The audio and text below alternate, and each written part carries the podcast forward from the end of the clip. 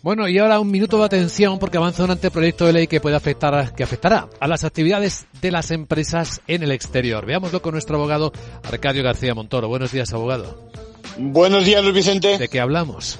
Pues atención que en breve esa empresa, la empresa española, va a ser observada desde la perspectiva de derechos humanos, sostenibilidad, medio ambiente, con una perspectiva más ambiciosa. El caso es que el análisis del grado de compromiso que tengamos en la empresa se va a extender a las actividades de nuestras filiales y también a lo largo de la cadena de valor. La ley va a tener un ámbito de actuación limitado a empresas de determinadas dimensiones, más de 250 trabajadores, etcétera. El anteproyecto utiliza un término que es diligencia de vida empresarial.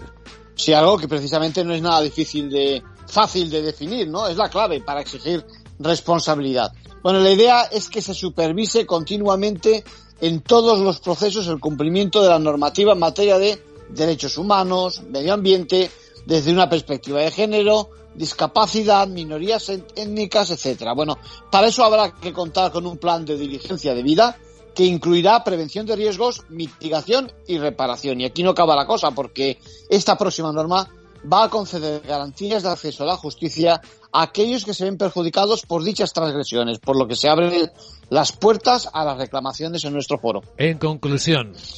Pues bueno, eh, más deberes en las empresas con filiales en ciertos países, prevemos multas, multas cuantiosas y sospechamos riesgo de que aumente el número de deslocalizaciones. Gracias, abogado.